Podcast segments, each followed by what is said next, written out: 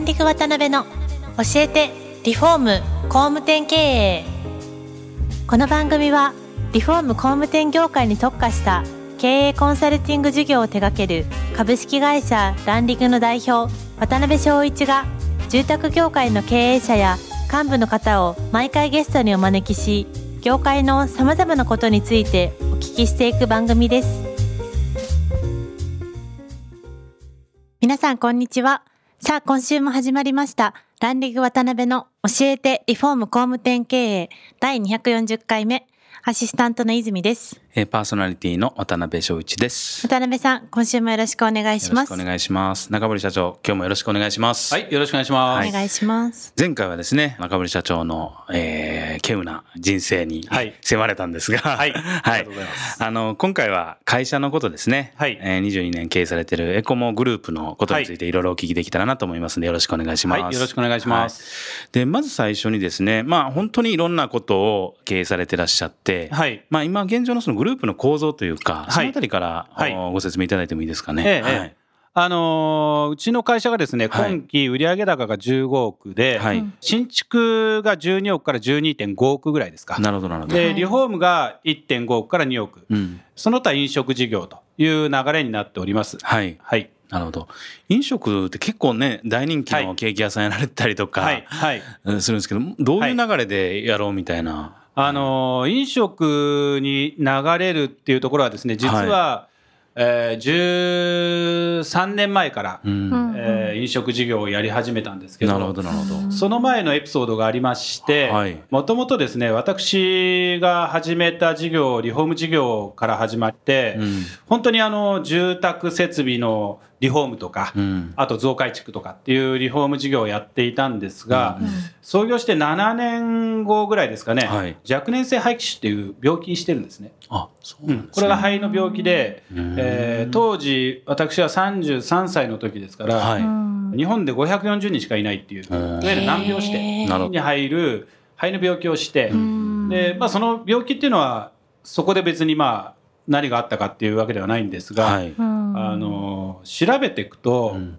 大気汚染うん。が原因で、うん。この肺気腫になっているというのを調べてですね、あこりゃあのまあ、目覚めちゃったわけですよ。うん。環境とかですね、うん大気汚染っていうところの本をですね、結構また漁ってですね、はい。読み始めてですね、うんうんうん。で、建築が起こす環境汚染の原因とか、その辺を非常に調べたときに、はい。やはりあの、私たちが初めに家を建てるときに使う建材、はい。はい。これをできる限り土に戻るようなものうん。うんを使っていくっていうのが一番いいんじゃないかっていうところに一気に目覚めてですね、うん。事業転換を一気にかけたとい。うのが創業、まあ、今から15年前になっていて、私個人自身ですね、まあ、普通に朝はコンビニだし、うん。昼もコンビニだし、夜は外食みたいな、そういう生活だったんですけど、はい。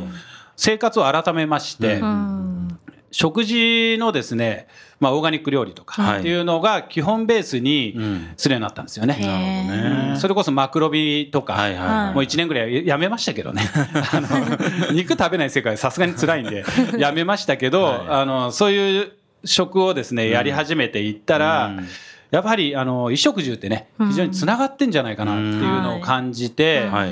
私たちがそこで自然素材の絵作りをやり始めたんですけど、それ以外に食の方でもですね、自然食をなんか広げていきたいなっていう考えに至って、飲食事業を始めたっていう感じです。なるほどね。はい。それはあれですか、本業のその家づくりみたいなところにも相乗効果みたいなのってあったんですか、ありますね。あのーやはりそういうお客様がですね、うん。来ていただけるので、家づくりになった時にですね、うんうんじゃあエコモさん頼んでみようかなっていう気持ちにもなると思うんですね。うんやはりあの今のうちの売上高の2割程度はですね、はい。そういう飲食系のお客様がなっていただいているっていうのもあるので、結果的にまあ戦略としてやったっていうよりはちょっとで、実はやはり流れでですね、ん。もう自然食うん。をやり始めていったら、まあその辺の衣食住がつながっていったという感じです。なるほどね。はい。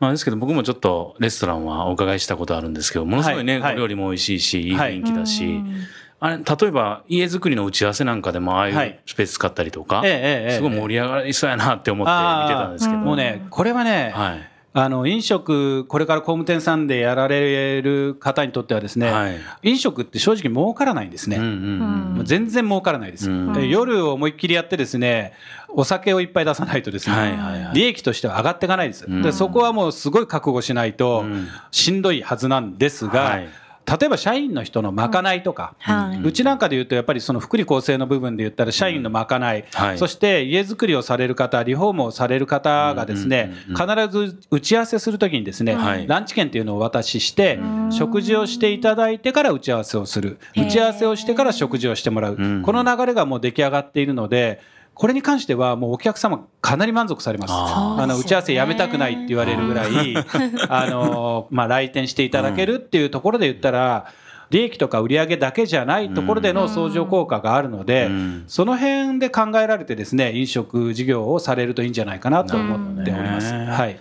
なんか口コミとかもねすごい回りそうですよねそういう地そうですね。はい。うん。あの、エコモさんでやるとね、うん。打ち合わせの時はずっとランチが食べれるとかっていうのは、結構ね、ご紹介につながりやすいので、そね。の辺は、あの、もちろん、あの、皆さん、あの、工務店の方もリフォーム会社様もですね、あの施工の品質とかっていうのは皆さんもこだわり皆さん持ってやられてると思うんですけど、打ち合わせっていうところに関してもですね、うんうんうん打ち合わせの品質とか打ち合わせのやっぱりその経緯っていうのもすごい僕は重要だと思っていて、はい。ここでやっぱりお客様にですね満足してもらうっていうのはすごいいいなと思いました。これあの私たちやってから感じたということですね。うあの打ち合わせをしっかり楽しんでもらいたいから飲食店を出したっていうよりは あのやってよかったことっていうところで言ったらまかないとうん。お客様にですねうん。楽しんでもらえるっていうところでは非常に飲食店をやってよかったなって思います。なるほどね、はいあとは元町の方にベーカリーショップ開かれたりとかっていうのも、はい。そういう流れの中で。そうですね。うん。はい。あのーやっぱりやっていたパンの職人がですね、もうちょっと挑戦したいとかっていうところもあったのと、なるほどね。あの、横浜の方で打ち合わせをされたいっていうお客さんもいるので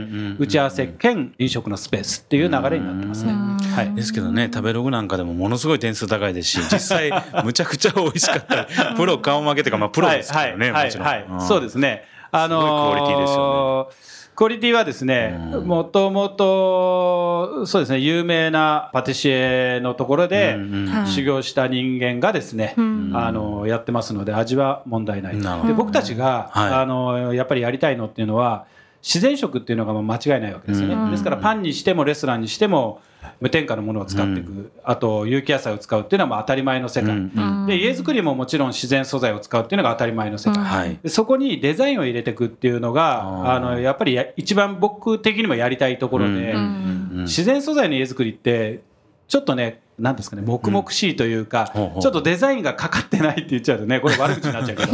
だけどまあそういうところが非常に多かったりするんですよね。ですからやっぱりその木の家でもうん。いかにそのデザイン性を出すかはい。っていうところに私たちの家づくりっていうのはすごい注力していてこれはパンも一緒じゃないかなと思っているんですね。うんですからパン自体のそのデザイン性見栄えっていうのはうん。すごいうるさいです、あー の確かに。何にもこねることもできなければレジも打てないのにこういうとこだけは言ってます。なるほどなるほど。まあ実際そういう形でいろいろ手広くやられてらっしゃるんですけど22年間経営されていく中でこれちょっともう大変すぎてもうやめたいなみたいなこともあったと思うんですけど、はいはいはい。なんかそういうこうご苦労話というか、はいはい。なんかエピソードみたいなのがあれば。そうですね、はい。やっぱりあのー今、うちがやっているモールはですね、初めに改装費から何からっていうのが1億円以上かかっているっていうところもあって、まあ、その焼却とかね、ん。そこで苦労しましたね。あのその借金を返すのにですね、あのいろいろ苦労したなという、普通に工務店やってた方が良かったかなと。そこはすごい感じますね。なるほどね、ですからあの、んうん。会社として非常に利益をずっと継続して出していくっていう形であれば、ん。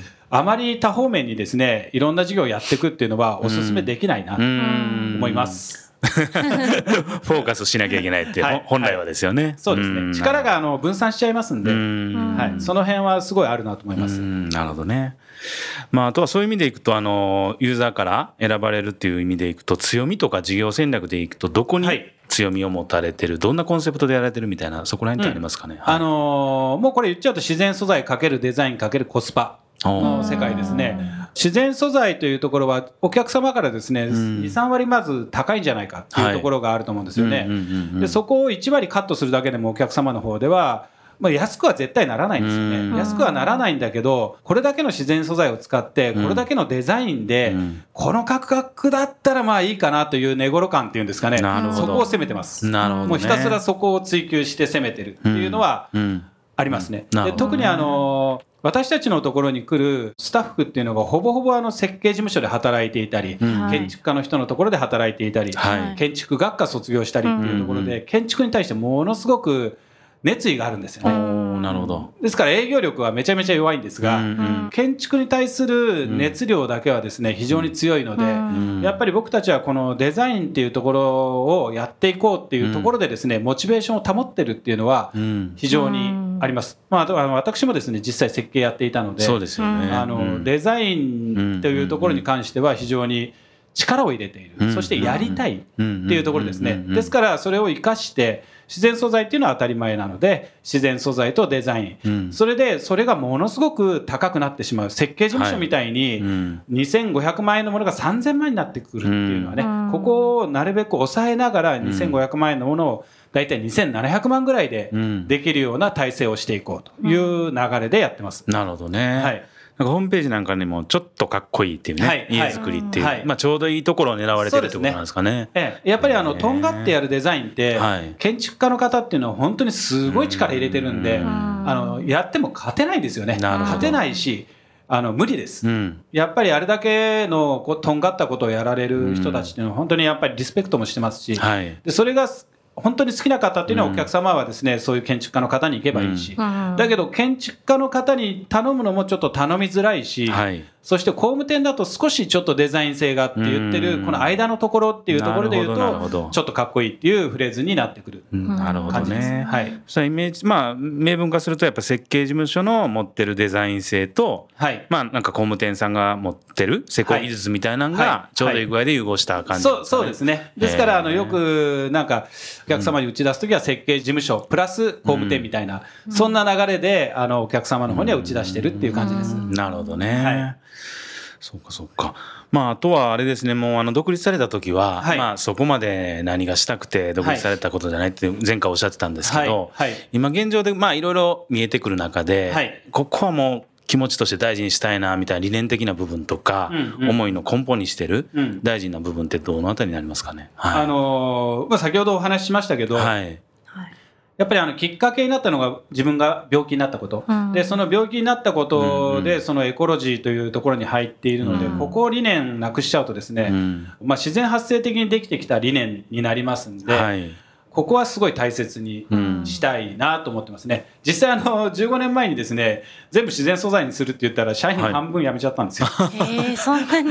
結構痛みを伴いましたね。はい痛み伴ったどころかもう大変なことになりましたね。うわー裏切られたぐらい言われましたからうね。ですからそこがうんねちょっとそういう痛みも伴った部分もあったので、うん自然素材を続けるっていうところですね。エコロジーの発信っていう理念があるんですけど、ここはもうそのままずっと残すというかもうそれが当たり前になってそれありきでデザインを入れるとかそれありきでコスパを良くするとかっていうところにずっとなっているのでもうやめることはないんじゃないかなと思います。なるほどね。はい。でまあもちろんねご病気はあんまりいいことではないんですけどそれがね、はい原体験になって、はい。今の理念がしっかり力を持ってるんであれば非常に運が良かった逆にそうですね。かもしれないですよね。はい。ねはい。そうですよね。では、まだまだお話伺いたいのですが、そろそろ時間が来てしまいましたので、次回も中堀社長にはゲストにおいでいただけるとのことです。次回また詳しくお聞きしたいと思います。中堀社長、本日はありがとうございました。ありがとうございました。はいありがとうございます。今回もランディング渡辺の教えてリフォーム工務店経営をお聞きいただきありがとうございました番組では渡辺や住宅業界の経営者幹部の方へのご質問を募集しています。ウェブサイトランディングにあるお問い合わせフォームよりお申し込みください。お待ちしています。